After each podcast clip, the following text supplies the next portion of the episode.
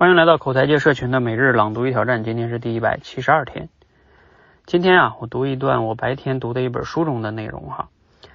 我们每个人呢，都希望自己能过上一些比较好的生活，幸福的生活。但是，到底什么样的生活是幸福的呢？啊，不同的书籍啊，也有很多的答案。比如说，像心理学有心理学的答案，那哲学家能给我们哪些答案呢？啊，赵廷阳他就是一个哲学家啊，他写了一本书，就是专门叫《论可能生活》。这里边呢，就是在谈什么样的生活是幸福的。其实这本书呢，以前我就看过，但是没看完。然后呢，我也听过这本书的解读版。今天我又把，就是早晨的时候把解读版重新听了一遍。然后我下午又抽空看了看那本书，我之前就读的一些部分哈，发现，哎，重新读这种好书需要重新读哈。重新读呢，发现真的有挺有收获的哈。那我今天呢就读一段这个解读版的哈，是得道上的解读版，因为那个原文太哲学化了，嗯，况且原文现在没有在我手边哈，读起来太拗口。但是呢，其实还是应该读原文的哈。这个不过呢，先给大家分享一段解读版，也是这个书中的核心意思了哈。那什么叫就是谈谈生活哈？他首先就谈生活的目的啊。赵廷阳先生说啊，生活的目的不是由随便谁来规定的，我们谁也没有这样的权利。生活规定了他自己的目的，它就像啊，一支笔的目的是写字，一幅画的目的呢是展现美，而生活的目的就是展现人的创造性。他要求每个人最大限度的发挥自己的能力，去创造、去建设、去开拓那些尚未实现的可能性。如果你不这样做，那么你就无法进入你本来可以进入的好生活，这就是不幸。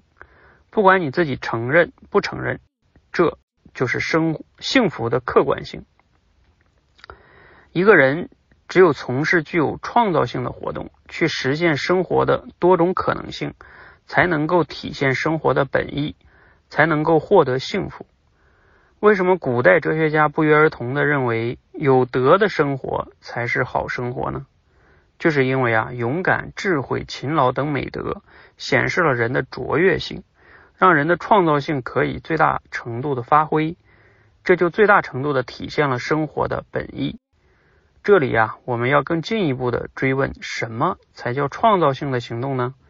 赵天阳先生说啊，创造性行动呢，和我们通常理解的不太一样。它不是指艺术家搞创作或者科学家搞研究，而是指一种无需代价的行动。就是说啊，你干一件事儿，不纯粹是为了获得利益，而是从干这件事情的过程当中本身就获得了意义感和幸福感，同时干这件事情的结果呢，又能够给社会、给他人创造价值，这就是创造性行动。好，嗯，读完了这一段哈，你听了有哪些感想呢？嗯，其实你看这个解读版都不是那么的，都有点拗口是吧？但这里边的关键词就在于哈，就是最后边这个什么叫有创造性呢？就生活的意义在于它要有创造性。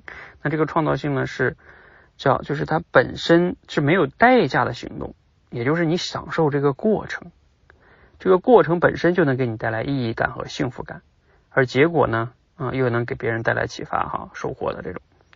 所以这是创造性行动，你必须做成做这样的事情，这才符合生活的目的，你才能体会到幸福感。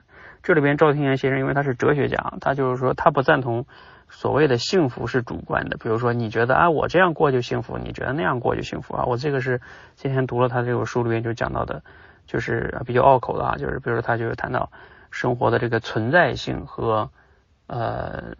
创造性啊，就是人他是一种自由的存在，自由存在呢，那他就必须要有这个目的论，它本身的目的就是在于创造，所以是客观的真理啊，就是毋庸置疑的。嗯 这个跟我们平时说的啊，幸福美是每个人内心的感受，主观的不一样的啊。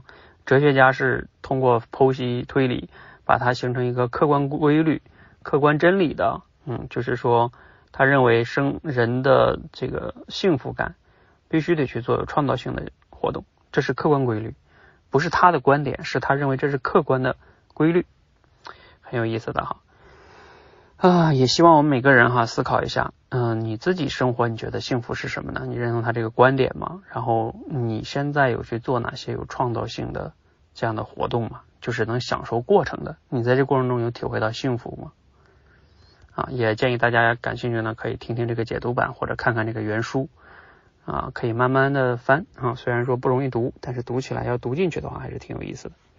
好，希望对你有启发哈，谢谢，欢迎和我们一起每日朗读一挑战啊，这里边再强调一下，我今天就没有读我们社群发的那个素材，你可以读你自己喜欢的内容哈啊，读什么不重要，重要的是读啊，输入、思考、输出，这样口才会变得更好。